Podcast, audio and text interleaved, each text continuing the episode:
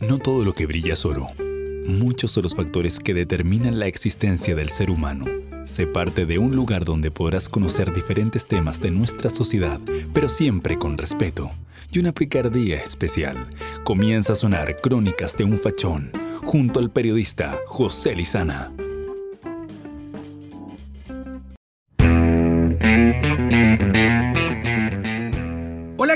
¿Cómo están? Bienvenidos a un nuevo capítulo de Crónicas de un Fachón, siempre conectado con la comuna de San Bernardo y a través de la señal online www.radiosanadolfo.cl y también en la señal FM de Radio San Adolfo todos los lunes a las 20 horas. Hoy es feriado, hoy es 12 de octubre, día del descubrimiento de América y cuando llegamos a esta fecha, queridos auditores, eh, yo me recuerdo del colegio cuando nos mandaban a hacer esa tarea, ese trabajo para, para de vuelta del feriado de quién fue Cristóbal Colón, nombre las embarcaciones las cuales acompañaron a este singular personaje de la historia, la Pinta, la Niña y la Santa María. Todos estos recuerdos nos hacen pensar de que en lo personal tengo 31 años, pero cómo ha pasado el tiempo pero nunca se olvidan estas cosas. Así que hoy estamos de feriado. Un feriado extraño porque muchos estamos eh, en cuarentena, algunos están en cuarentena, otros están desarrollando su actividad en la casa. Entonces es un feriado bien raro. Los feriados este año han sido bien raros porque en lo personal eh, creo que estamos eh, obviamente en pandemia y estamos obedeciendo una diferente realidad. Para dar comienzo a este programa de crónicas de un fachón, no puedo dejar pasar la pena, la rabia y la angustia que tengo por el 2 a 1 de Uruguay-Chile. Y yo que pensaba que solamente en la política, que solamente los delincuentes nos, nos robaban. Pero lamentablemente esa mano negra de la señora FIFA, de la mafia FIFA, aún estará presente, señoras y señores. Volveremos a esos tiempos donde jugamos como nunca, pero al minuto 89,4 nos cobran un penal o, estaremos solamente haciendo una propia realidad.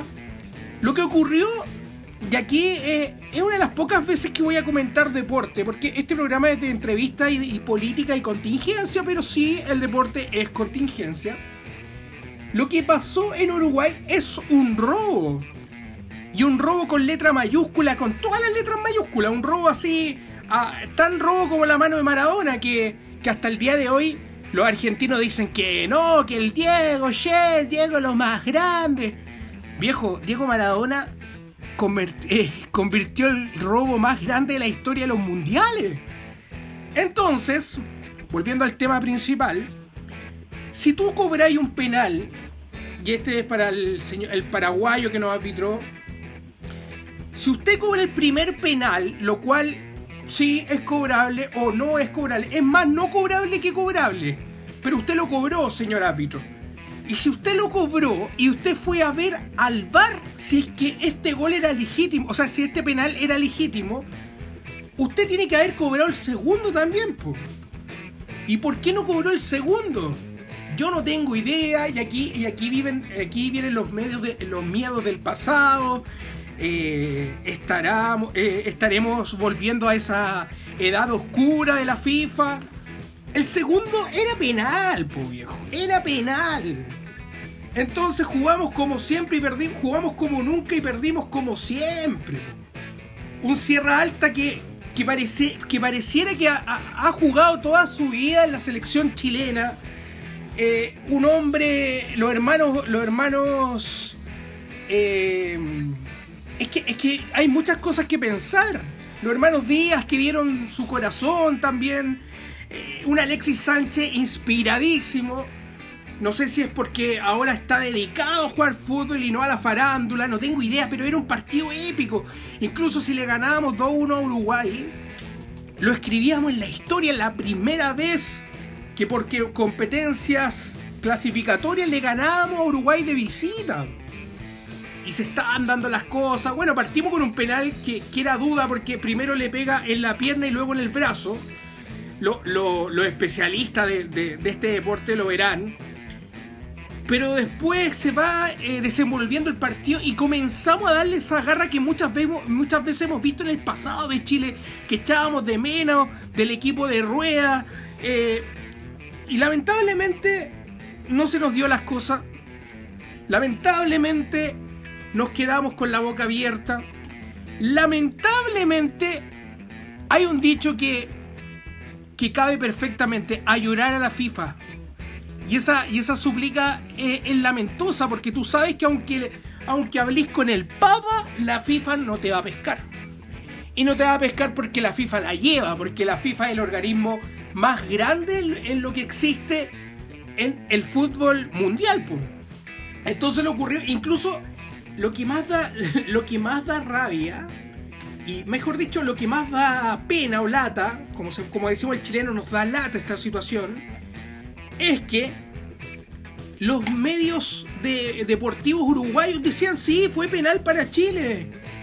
Pero tú decís, puta, ¿qué, sacamos con que lo digan ellos si ya, ya no lo cobraste? No lo fuiste ni siquiera a ver al bar.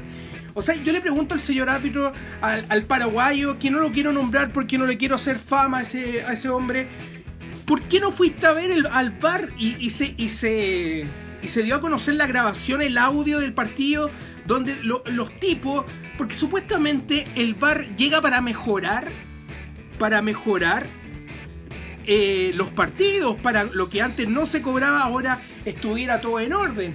Pero hay cinco tipos en el bar y ni uno es capaz de decir sí, fue penal, cóbralo. No, no, es que no fue penal porque la mano estaba. Ya. No, disculpen que lo diga, nos jodieron, nos jodieron. El próximo martes, o sea, mañana, jugamos contra Colombia. Yo estoy tranquilo, pero a la vez triste. Tranquilo porque es un Chile aguerrido, nos tenemos que sacar de la cabeza ese Chile de Marcelo Bielsa, ese Chile que no, que la generación dorada, no, es un nuevo Chile, pero sí tiene armas.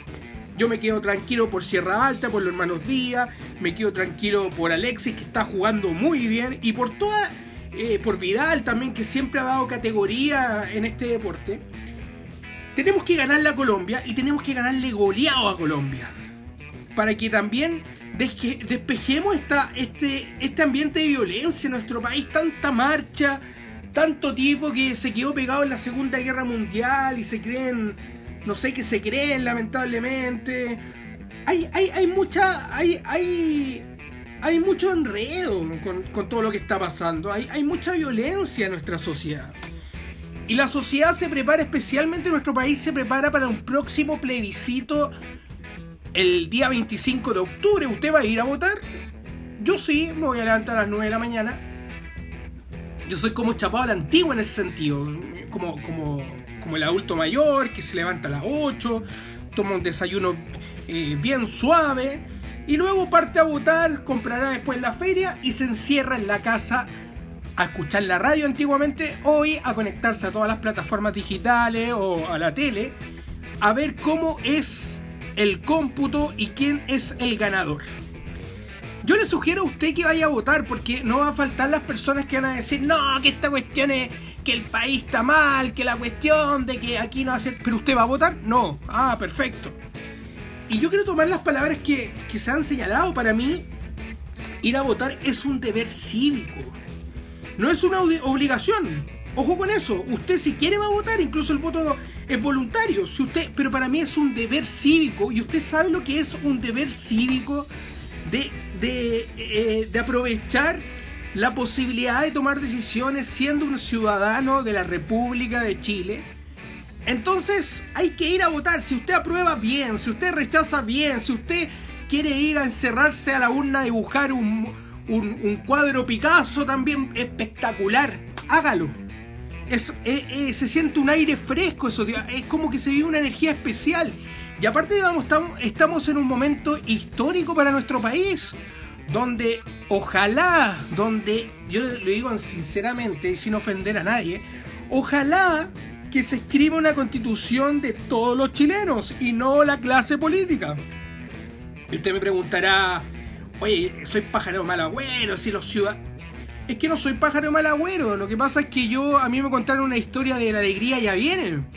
Y la alegría sí, en parte vino, podemos decir que se mejoraron cosas, pero, pero esperábamos mucho más, pues esperábamos que después de aquí, del 90 hasta ahora, eh, eh, Chile sea un país desarrollado, esperábamos que Chile eh, tuviera una de las mejores educaciones, educación universitaria de Sudamérica. Esperábamos muchas cosas, señoras y señores. Lamentablemente la alegría en ese sentido no llegó. Entonces yo no quiero pensar que si gana el apruebo y la convención constitucional, que tanto le han dado hoy la convención constitucional, que la escriban y te, lo dicen los mismos políticos. Es curioso eso. ¿A usted, no le, ¿A usted no le causa ruido que te digan los mismos políticos? No, la constitución hay que escribirla a los ciudadanos. Mentira, mentira porque al político le gusta estar arriba de nosotros, porque al político le gusta a ellos tomar decisiones y por algo son políticos.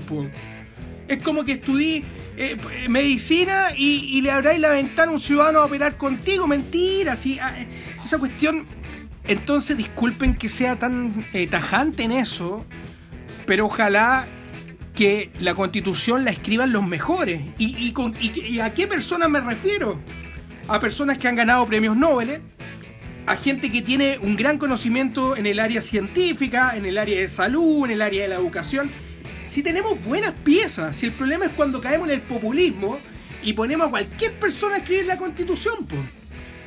Entonces yo creo que tenemos que tener una constitución que, no, sé, yo no me, quiero poner parche ante la herida porque puede ser que, que, justo ese día se esconda el sol o puede ser que justo ese día eh, pasa un meteorito, justo ese día no van a votar algunos y gana el rechazo.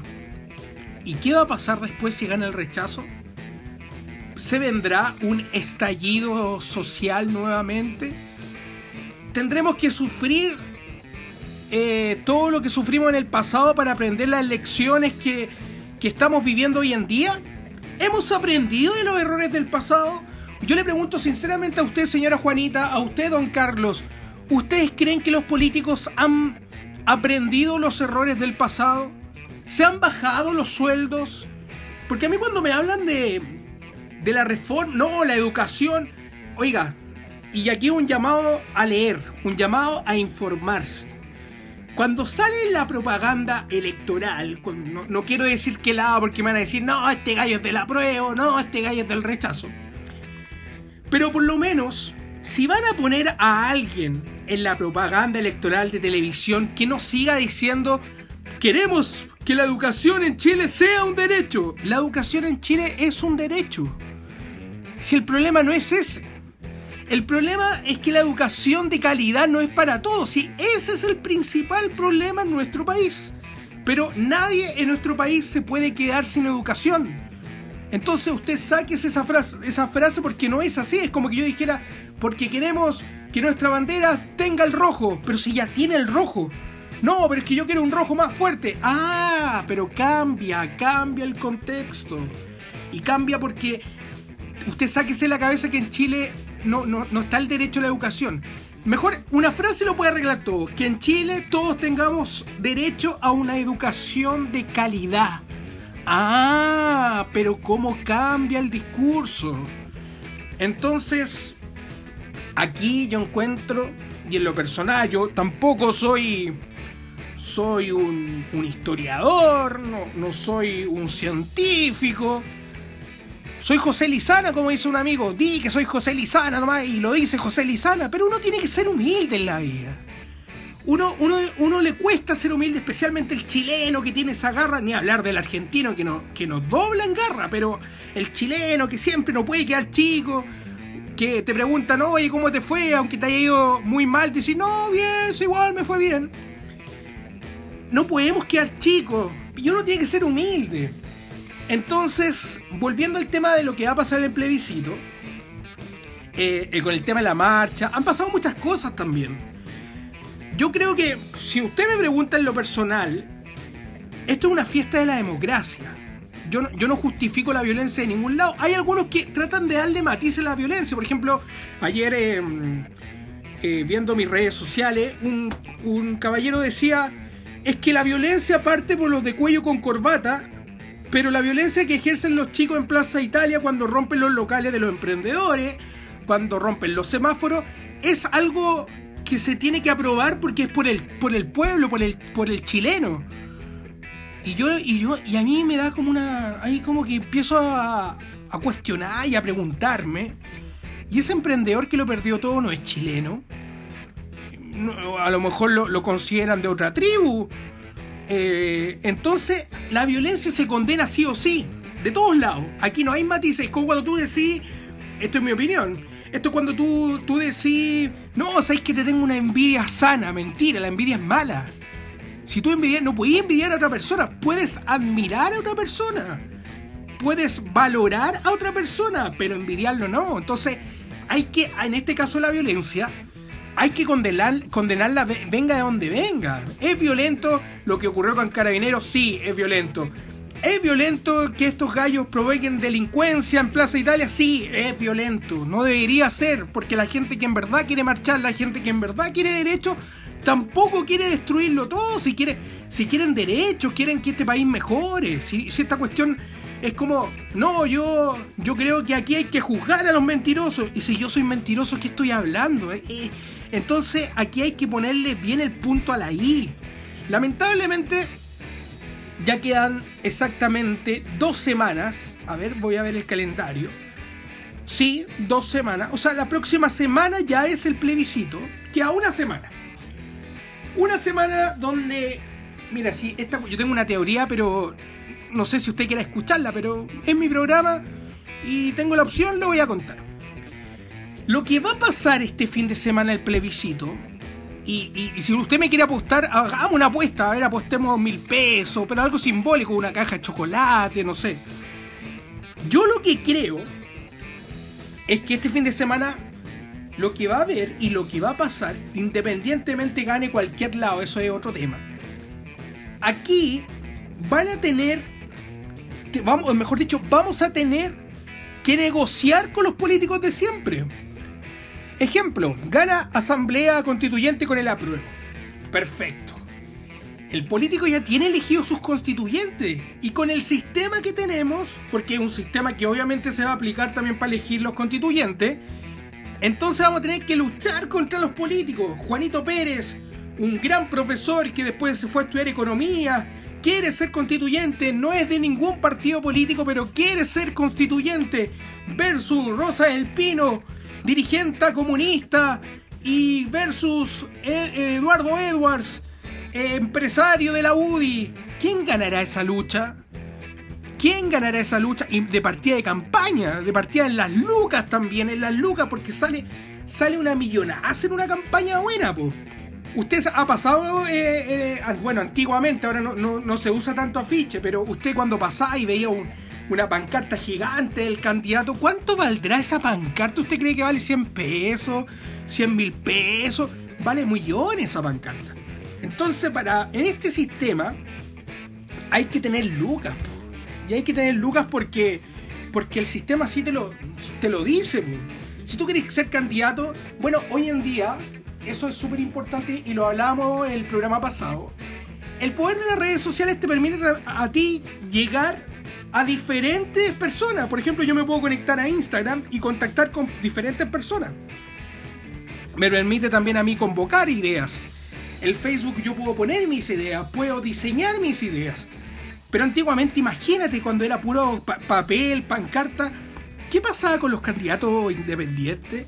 esos candidatos que luchaban por, por un mejor país y todo eso, no tenían lucas y era, y era gravísimo esto. Entonces lo que va a pasar nuevamente, porque esta cuestión no es nueva, esta cuestión viene de mucho tiempo, incluso ahora recién están hablando de que las candidaturas independientes puedan tener una opción de no juntar tanta, tantos votos para su candidatura. Pero antiguamente el independiente tenía que, tenía que doblar a todas las listas, o sea, si una lista sacó 3.000, la otra lista sacó 2.000 y la otra 1.000, tenía que sacar mínimo para salir 7.000 y estar tranquilo, 7.000 votos. Entonces, no da para cuestionar, señoras y señores, no da para, para tomarse un tiempo a preguntarse si en verdad los ciudadanos van a tomar las decisiones o es parte de un nuevo eslogan 2.0 de lo que fue la alegría ya viene. Es interesante el tema, porque uno de un lado te va a decir, obvio que no, pues si los políticos queremos ayudar a la ciudadanía y queremos que, que la señora Juanita tome decisiones, pues ya. Pero después no se acuerdan de ti. Tú los veías en la feria, en campaña siempre. Después no van a la feria. Quieren ir a la feria. Entonces tenemos que cambiar la clase política. Tenemos que cambiar a, los futuros políticos, a los futuros candidatos que sean humanos, que yo admiro la labor de alcalde. Los alcaldes siempre están en terreno, están en la anticuchada, están en los bingos, están cuando las papas queman. Los alcaldes son de terreno. ¿Por qué los senadores y los diputados se han alejado tanto de su gente? ¿Por qué no, no se pueden tomar, darse el tiempo en vez de pasar en el Congreso todo el día? Bueno, es, obvio que tienen que legislar, pero también tienen que conocer la problemática que existe eh, eh, a la gente que votaron por ellos. Las ciudades que, que representan, las provincias y todo eso. Vamos a ir a la música y a la vuelta vamos a hablar del COVID. ¿Cómo ha avanzado el COVID de aquí a marzo? ¿Hay una leve mejora, será verdad? ¿O será solamente un invento del gran Bill Gates? Vamos a la música y ya volvemos con crónicas de un fachón.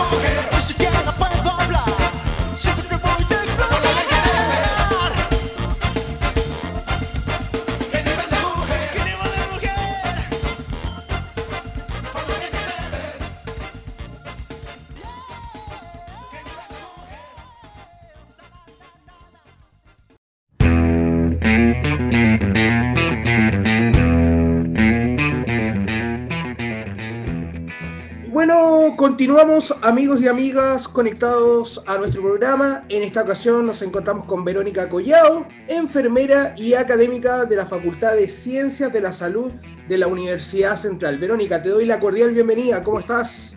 Bien, bien. Muchas gracias José Ramón por haberme invitado. Muy bien, gracias. ¿Cómo, cómo ha estado este tiempo en pandemia? ¿Cómo, cómo se ha movido la salud también? Eh, la verdad es que desde el punto de vista de nosotros, lo, que son, los que estamos en el fondo en la academia, eh, nos ha tocado estar realizando nuestras actividades desde el hogar.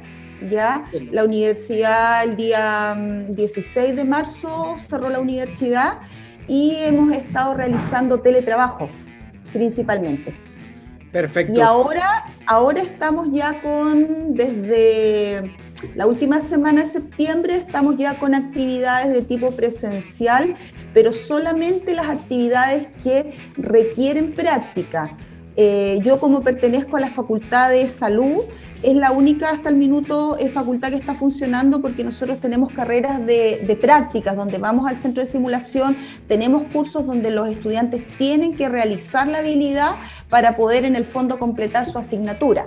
Así que solamente algunas cosas se están permitiendo, lo estrictamente necesario. Perfecto. Eh, bueno, eh, entrando en materia, hemos analizado lo que ha pasado con nuestro país y el mundo también con respecto al COVID. ¿Cómo ha sido la evolución del COVID en nuestro país, Verónica, pensando que cuando llegó a Chile eh, en el mes de marzo, había un, miedo espantoso, la gente estaba muy preocupada, incluso a uno le dolía el dedo y partía el tiro al hospital pensando que era COVID. Eh, ¿Cómo ha evolucionado todos estos procesos durante este tiempo, Verónica, con respecto a esta pandemia?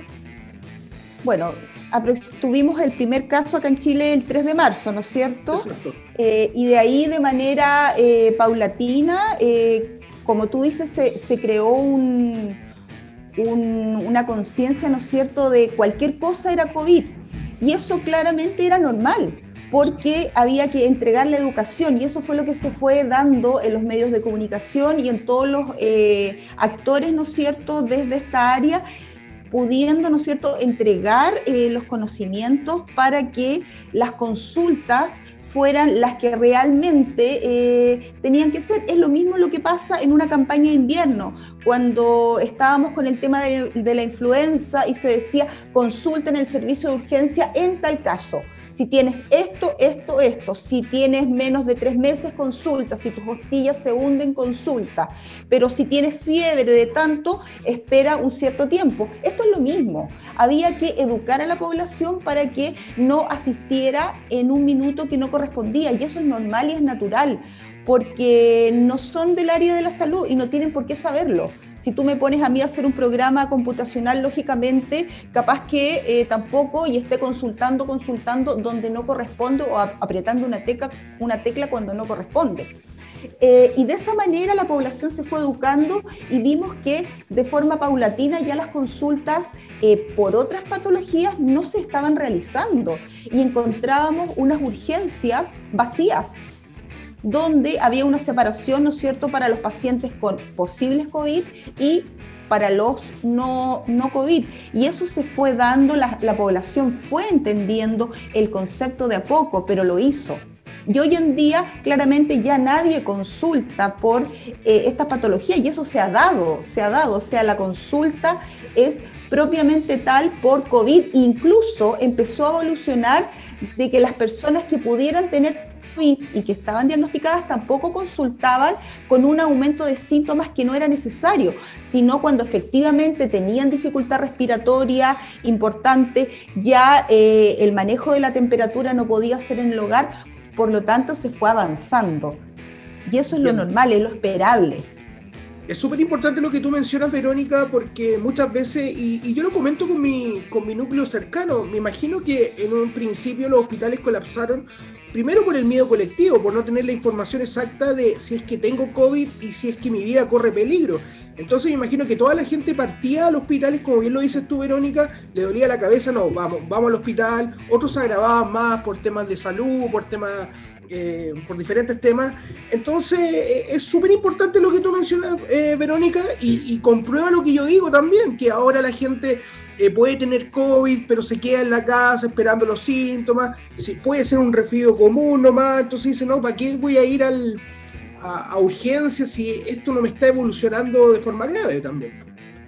Por supuesto, efectivamente, eso se ha dado. Y además piensa tú que este miedo colectivo también se gestó por todo lo que venía desde Italia, desde España, ¿no es cierto? Eh, de que los hospitales estaban colapsados, del, del, número de fallecidos era estratosférico, de los videos que recibíamos por redes sociales, por lo tanto era normal que la población consultara. Y eso se da en todo orden de cosas. Si eh, no hay una, una, población, ¿no es cierto?, educada, eh, las urgencias muchas veces eh, las vemos llenas con pacientes que no tienen, ¿no es cierto?, condición de una atención de urgencia, sino condición de una consulta en un servicio médico, en una de tipo ambulatoria. Y eso se da bastante. Exacto. Entonces era, era, era totalmente esperable. Perfecto. Eh, otra pregunta que te quiero mencionar con respecto a que hay ciudades, por ejemplo, enfocándonos en el sur de Chile, Punta Arena, donde el rebrote lamentablemente ha hecho tomar conciencia, ha despertado esas alarmas que muchas veces uno pensaba que estaban ya superados. Yo te quiero preguntar, Verónica, eh, explicándolo a todos nuestros auditores, ¿A qué se debe este rebrote en algunas ciudades de nuestro país, especialmente en el sur de Chile? Eh, ¿Tiene alguna relación con el clima, con la humedad también? ¿O cuál es tu diagnóstico, eh, Verónica? Mira, hemos tenido rebrotes también y aumento de casos también en el norte, donde las condiciones eh, del clima son totalmente distintas. por lo tanto, siempre las causas son multifactoriales siempre. Acá eh, la verdad es que hay que hacer un estudio y ver bien por qué existió este aumento, ¿no es cierto?, de casos en, Magallanes. Porque si tú analizas, primero la densidad poblacional es baja, es bajísima. Es 1.3 habitantes, o sea, es bajísima. Segundo, hay estudios que muestran que la movilidad, ¿no es cierto?, de las personas tampoco es un componente que haya dado, ¿no es cierto?, este, este aumento de casos. Pero sí hay muchas personas que se dio la movilidad, pero a nivel de temas laborales. O sea, igual hubo que salir a trabajar, igual hubo que desplazarse para poder trabajar. Y a lo mejor, pienso yo, el muy personal, que al salir a trabajar no se tomaron las medidas porque pensaban que se estaba como en una cúpula, como en un castillo, como en una, en una situación de resguardo y de a poco empezaron a aumentar los casos. Por otro lado, eh, yo conversando con personas de, allá de la zona que, estoy haciendo capacitaciones, eh, también ellos son puertos, tienen puertos cercanos, ¿ya? Y se ha dado gente extranjera que ha llevado el virus a la ciudad. Es lo que a nivel local han podido analizar. Y también, eh, por otro lado, hubo un caso específico en la región donde en un centro nocturno se evidenció un contagio a nivel masivo y eso se fue en el fondo diseminando en los hogares y de los hogares, ¿no es cierto?, a los lugares de trabajo, etcétera, etcétera. También si tú me dices el clima, claro, el clima, ¿en qué nos influye? En el hacinamiento propiamente tal o no de hacinamiento, sino a estar más resguardado, a estar en lugares menos ventilados eh, y estar, ¿no es cierto?, con las personas más, más cercanas, están en el fondo eh, no tanto al aire libre, también pudiera afectar un poco. Por otro lado, si pensamos el virus eh, a temperaturas, a altas temperaturas, también es lábil, también pudiera ser. Por lo tanto, puede haber habido una sensación de protección primero y empezar a buscar las multicausalidades, ¿ya? Y probablemente hoy día eh, la doctora Daza lo anunció y dijo que iba a haber un, centro de trazabilidad. Yo creo que eso a lo mejor nos va a dar un poco más de respuestas eh, al origen, ¿no es cierto?, y a la diseminación del virus eh, en la región. Exacto. Hay mucha información que, no, que hemos ido conociendo durante todo el tiempo, especialmente lo que nos dice la OMC, que es la Organización Mundial de la Salud, eh, que ha, variado un poco. En principio se decía que era un virus que andaba en el aire, después que no, que no era andaba en el aire. Eh, y yo te quiero preguntar una información que salió hace unos meses acá, donde la OMS dijo que existe la posibilidad que el COVID se transforme en una enfermedad estacionaria como la gripe, como la influencia, y también habla de que también podría ser una, enfermedad que vamos a tener que aprender a vivir con ella, un virus como por ejemplo el VIH, que hoy en día tenemos personas con VIH viviendo en esta sociedad. Eh, ¿Es posible eso o podemos erradicarlo de raíz? Mira, eso nadie lo puede saber, pero viendo cómo van evolucionando, ¿no es cierto?, epidemiológicamente eh, las enfermedades infectocontagiosas, puede que se mantenga como la influenza como el eh, virus respiratorio sincicial, como el rotavirus, ¿no es cierto?, en épocas eh, más estivales, donde la verdad es que la mayoría ya hemos adquirido la, enfermedad eh, de forma natural o por una vacuna, ¿ya? Y podamos en el fondo seguir conviviendo con este virus y contagiándose algunos, a lo mejor los que todavía no, tienen la vacuna o donde con la vacuna no se logra la inmunidad, pero la mayor eh, cantidad de población, lo más probable es que ya eh, no tenga, ¿no es cierto?, eh, este, esta forma aguda de presentación. Lo más probable es que funcione a lo mejor como la, la influenza o como el H1N1 que tuvimos, la, ¿te acuerdas tú la, la gripe porcina que tuvimos hace un par de años? La, gran diferencia es que con la gripe porcina, a mí me tocó vivir en lo asistencial en la gripe porcina, teníamos tratamiento. No teníamos vacuna, pero sí había tratamiento, o sea, el paciente se hospitalizaba y se le daba el, fármaco, ¿no es cierto?, el medicamento y existía el tratamiento. Acá la verdad es que con el COVID eh, se han ido probando distintas líneas de tratamiento, pero no, no un tratamiento específico. Acá había un tratamiento específico. Perfecto.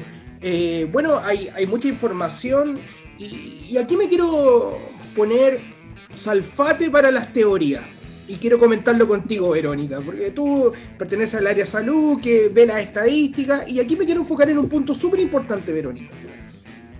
Eh, si uno analiza las muertes que han ocurrido desde marzo hasta la actualidad, son las mismas de un resfrío normal, eh, aproximadamente. Eso lo dice la estadística, uno lo puede evaluar, incluso lo podríamos estar detallando.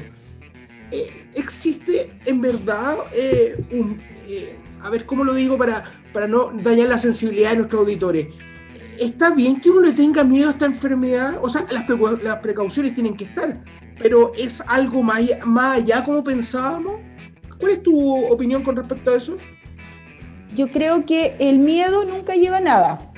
Eh, una persona con miedo, la verdad es que en general no pensamos bien, nos desorientamos, no tomamos buenas decisiones. Yo creo que sí hay que tenerle respeto, ¿ya?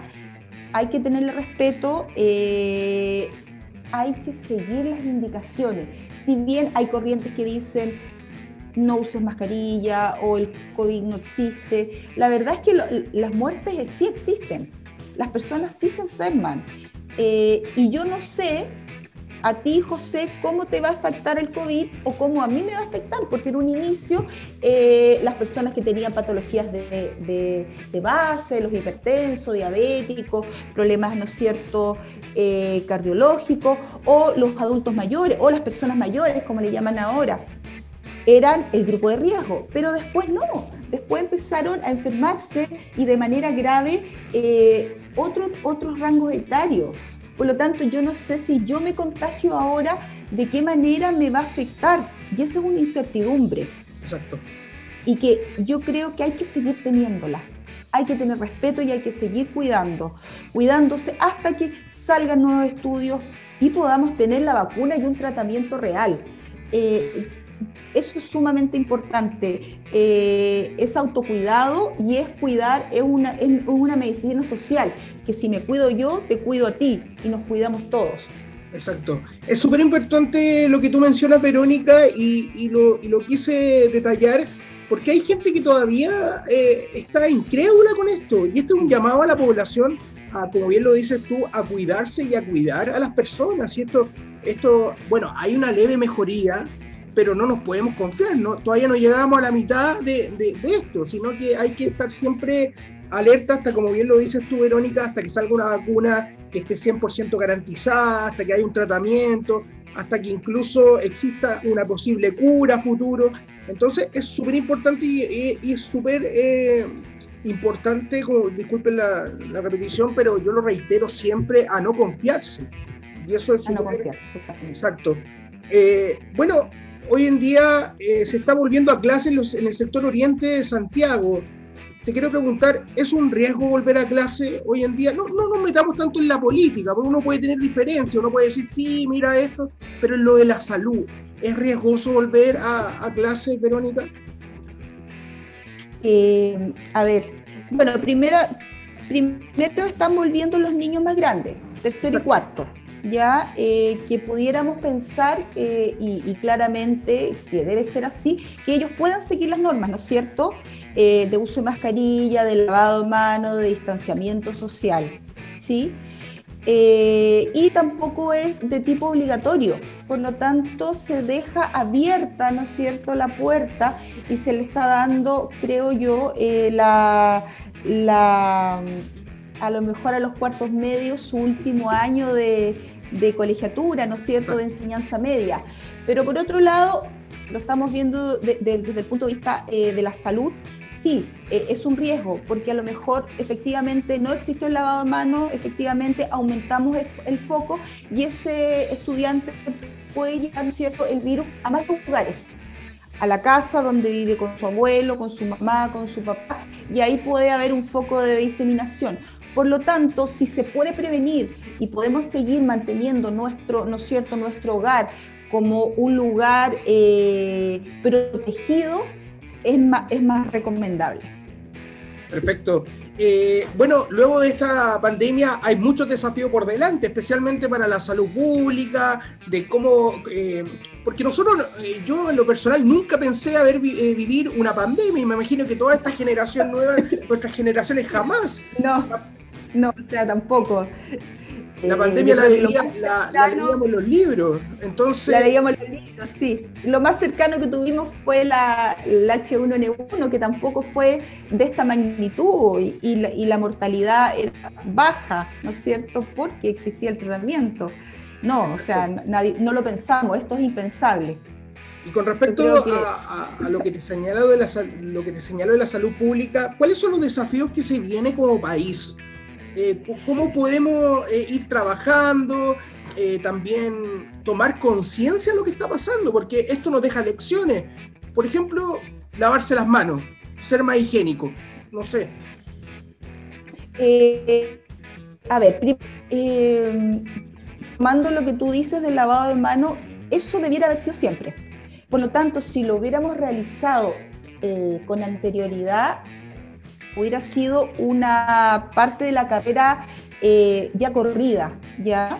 Eh, el poder, ¿no es cierto?, lavarse las manos al llegar a la casa, el poder estornudar, que ya hace tiempo se está dando la educación con el antebrazo, con un pañuelo y después, ¿no es cierto?, eh, aplicarse alcohol gel. El alcohol gel existe hace más de 23 años en Chile, hace muchos años, y de a poco se empezó a ocupar pero ahora fue el boom, por lo tanto faltaron muchas medidas y educación a la población de todas estas medidas de llegar a la casa y lavarse las manos, de llegar a tu lugar de trabajo y lavarse las manos, de efectivamente mantener el distanciamiento social, pero tú me dices, ¿cómo lo mantengo en el ¿Cómo lo mantengo en el Transantiago? Por lo tanto, es una tarea, ¿no es cierto?, eh, en muchos aspectos, no solamente en salud, en salud, eh, creo que el gran desafío está en fortalecer la salud primaria, porque nosotros estamos tratando, ¿no es cierto? Se aumentó el número de ventiladores, se convirtieron camas básicas en camas críticas eh, y funcionó porque la cantidad, ¿no es cierto?, eh, de ventiladores siempre estuvieron disponibles, siempre, a nadie se le negó la atención. Pero por otro lado, ¿por qué no prevenir el contagio? Porque en la primera consulta, en la atención primaria, donde la mayoría de los, chilenos están, ¿no cierto?, inscritos y tienen, ¿no cierto?, acceso, poder entregar esa educación poder ser más enfático, porque esta educación en relación al COVID, lavado de manos, distanciamiento social, eh, la desinfección constante, ¿no es cierto?, de las áreas de trabajo, nos va a servir para, eh, no solamente para esta enfermedad, sino para otras.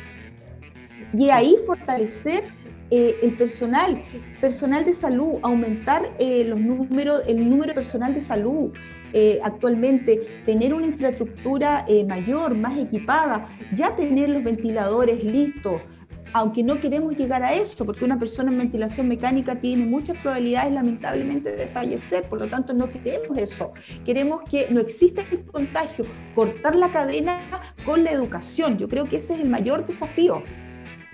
Tener en el fondo una población comprometida. Y nosotros somos un país largo y que cada, ¿no es cierto?, cada región pueda ver cuáles son sus necesidades más urgentes no ser tan centralistas. A lo mejor también es un punto importante lo que pasó en Magallanes, que estábamos muy asustados con lo que pasaba acá en Santiago. Acá en Santiago había muchos casos. Santiago, eh, estábamos en cuarentena Santiago y se a lo mejor despreocupó un poquito, ¿no es cierto?, los extremos o los otros lugares que los gobiernos tengan, los gobiernos, ¿no ciertos, locales pudieran tener mayor injerencia a nivel de, su, de sus lugares. Perfecto. Eh, la última pregunta, Verónica, eh, ¿a qué se debe? Porque uno, en un principio, yo estuve cinco meses sin ver matinales, porque los matinales tú los prendías y era el caos, se iba a acabar el mundo. Incluso, incluso yo pensaba, chuta, soy joven, ¿qué le puedo dejar no, no, tengo hijos? o sea, era preocupante la situación y yo te lo digo, caí en una crisis de ansiedad, andaba muy así alterado, pero llevándolo a la realidad, ¿a qué se, a qué, ¿cómo se explica la baja de los casos graves? Porque hoy en día no, no se muestran tantos casos graves o es solo de que o, es parte de, mi imaginación, pero yo creo que se han bajado los casos graves y hospitalizaciones. ¿Por qué pasa esto? ¿Han bajado un poco? Están bajando, efectivamente, eh, bueno, desde mayo que ya no, teníamos menos de 100 casos graves, creo que ayer fueron 91, 92 casos en estado crítico y efectivamente eh, el número de, fallecidos eh, ha ido en disminución. Mira, yo creo que todo esto hemos tenido primero no haber sido los primeros eh, en este lado del mundo de haber debutado con esto.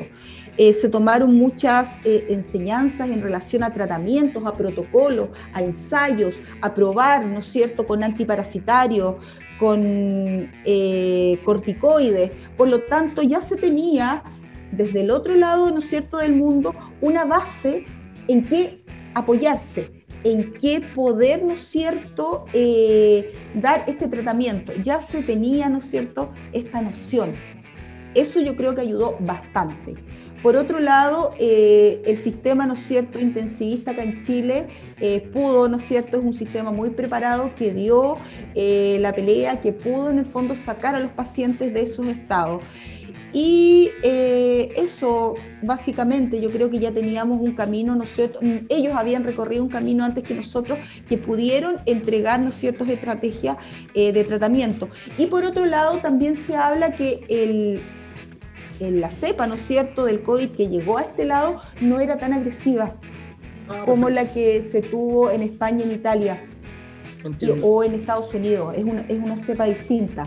Y eso habría que entrar también a analizar. Perfecto. Bueno, queremos agradecerte, Verónica, y algunas noticias eh, extrañas para comentar lo que le pasó a Donald Trump, que estuvo, no sé si tú te diste cuenta, estuvo hospitalizado y, encontró la fórmula secreta, tomó un remedio y, se recuperó. Entonces ahí vamos a estar analizando todo lo que pasa con esto. ¿Qué pasó?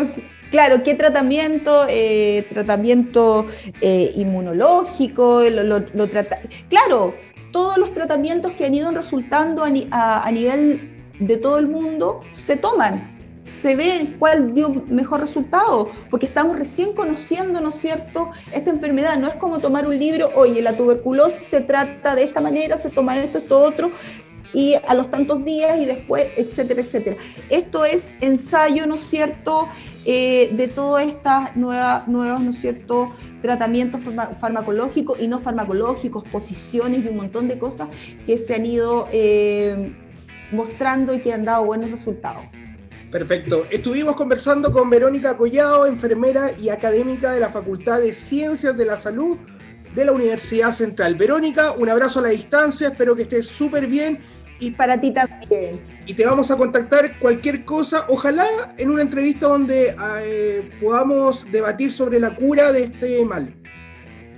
Perfecto. Y bueno, contarte que específicamente a qué me dedico yo dentro de la Facultad de Salud. Eh, yo coordino un centro que se llama Centro AJA, que es un centro del American Heart, que da eh, cursos de todo lo que es soporte vital básico y avanzado. Compresiones, ventilaciones, uso de fibriladores eh, y manejo avanzado de los pacientes en estado grave. Eso es, eso es lo que específicamente me dedico ahora. No, perfecto, es una excelente Así que si quieres hablar del el uso del desfibrilador o, manejo de, un paro cardiorrespiratorio, infarto, etcétera, etcétera, ningún problema. Perfecto, Verónica. Un abrazo a la distancia, que estés muy bien. Igual. Y bueno, luego de esa entrevista vamos a ir a la música y a la vuelta vamos a despedir el Crónicas de un Fachón. Recuerda conectarte con nosotros a través de nuestras redes sociales. Búscanos como Crónicas de un Fachón. Vamos a la música y ya volvemos.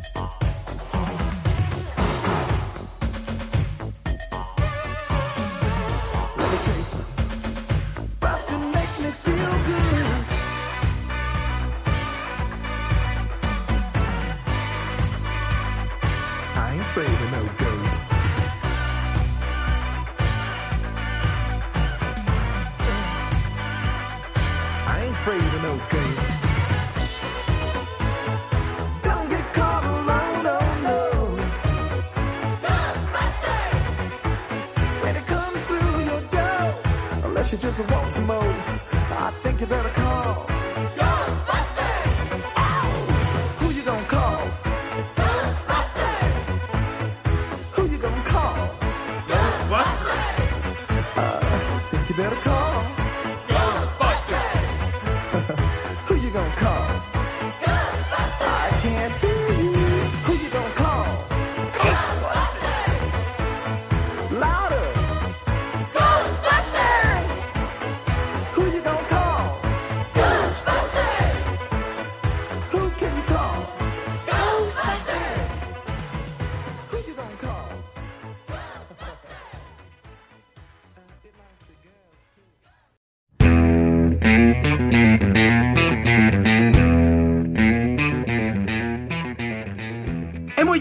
Final del programa, agradecer su sintonía. Recuerden descansar, recuerden meditar.